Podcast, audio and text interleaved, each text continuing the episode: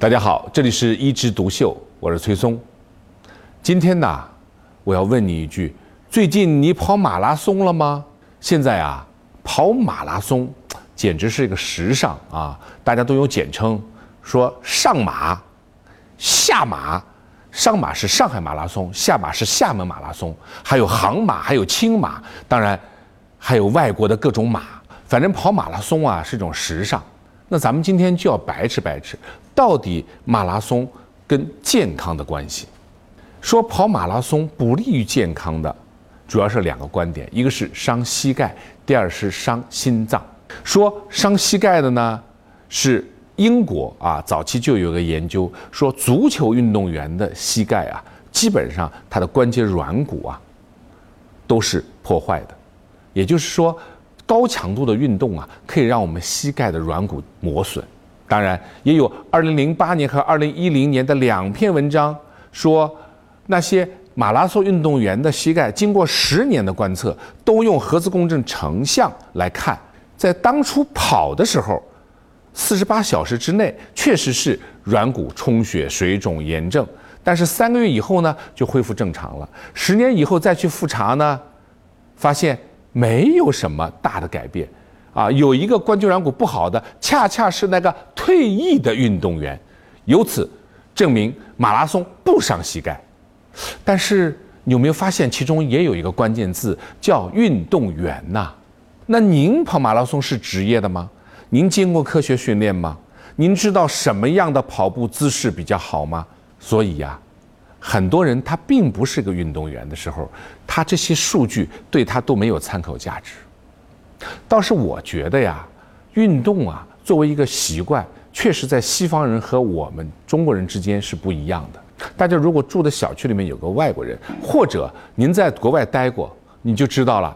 早上的时候，爸爸带着孩子就在外面跑步，当然。早上晨跑也算白领的一种时尚啊，但是大多数没有运动习惯的中国人，确实没有把跑步作为生命当中不可或缺的一部分。也就是一个从小就跑步的人和一个长大了以后赶时髦跑步的人的膝盖的构造，它的耐操程度是不一样的。所以我的观点是，如果你从小就有跑步的习惯，有体育锻炼的习惯，经常进行跑步锻炼，循序渐进的话。那么去跑吧。如果你从来不跑，但是因为你的朋友都跑了，穿着那样的衣服，然后在那墙上签个字儿，然后再拿一些半马、全马的一些徽章给你瞧瞧，你心里特别痒痒，也去跑，你就掂量掂量自己是不是那块料。第二就是，马拉松是不是伤心脏？当初第一个跑马拉松的菲迪皮德斯，他为了传递胜利的消息，沿着马拉松。跑到了雅典，然后高呼一声：“我们胜利了！”他就死掉了。那跑完马拉松肯定伤心脏啊。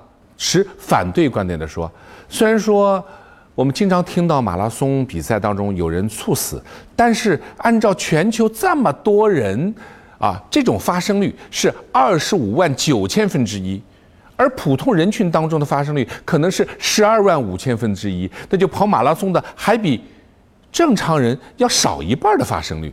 我接触了很多运动员，心脏很多人真的是肥厚的，因为从事极限运动的人，他的心脏为了负担这种超负荷，他必须把心肌弄得比较厚，这样的话他的收缩力就会更增强，所以他平时的心跳比较慢呢，因为他打一下等于人家打两下。那么他从事的运动又要求他在极限的时候有一种爆发力，这个时候他的心脏可能又跳得很快的时候，他的供血是非常充足的。但是肥厚的心脏也会出问题，当这个心脏厚了以后，它的收缩很好，但是放松会出问题，以至于整个一个心脏相对比较硬一点，哎，它不能很好的放松。第二个，我们血管就那么几根呢，它灌溉的田地本来算好的，现在你心脏厚了。那是不是我们要供血的范围又扩大？但是我的血管还是那么几根，相对就不足，所以肥厚的心脏容易心肌缺血，而且肥厚的心脏呢还会出现一些心律失常，就突然出现心律失常，乃至于突然死亡。所以，其实人的心脏它并不是给你极限运动设计的。还是那句话，如果你是循序渐进的，从小就在锻炼这个心脏的话，那么它可能适应一种短时的极限状态。如果你平时就是像那次二零一二年广州马拉松运动的那位猝死的学生，平时他没有一些大的锻炼，但是突然跑四十公里以上，心脏受不了，突然就衰竭了，突然心律失常了。其实对于人的心脏来说，最适合的锻炼是一种中速的五千米之内的这种跑步方式。当然，现在国外又有一种流行的对心肺功能有加强作用的，叫狩猎式健身。什么意思？也就是说，我们祖先他的跑步方式不是直接跑四十公里，因为四十公里只是有一次传递信息用的。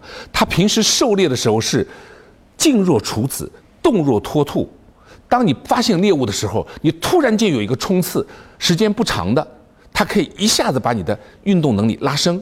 但是你又又可以休息，又可以慢慢的走，碰到猎物你又可以冲刺，这种方法是比较好的。所以给大家一个忠告啊，有六种人不适合去跑马拉松。第一个当然就是心脏有病的，你知道自己心脏病就别去硬撑了。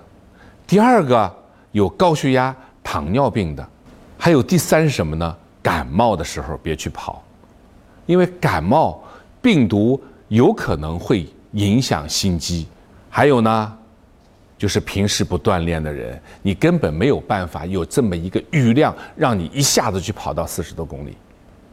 还有就是太胖的人，或者是太老或者太小的人，如果你不属于以上人群，又有运动基础，去跑吧。好，我们今天有关马拉松就聊到这儿，我们下次接着聊。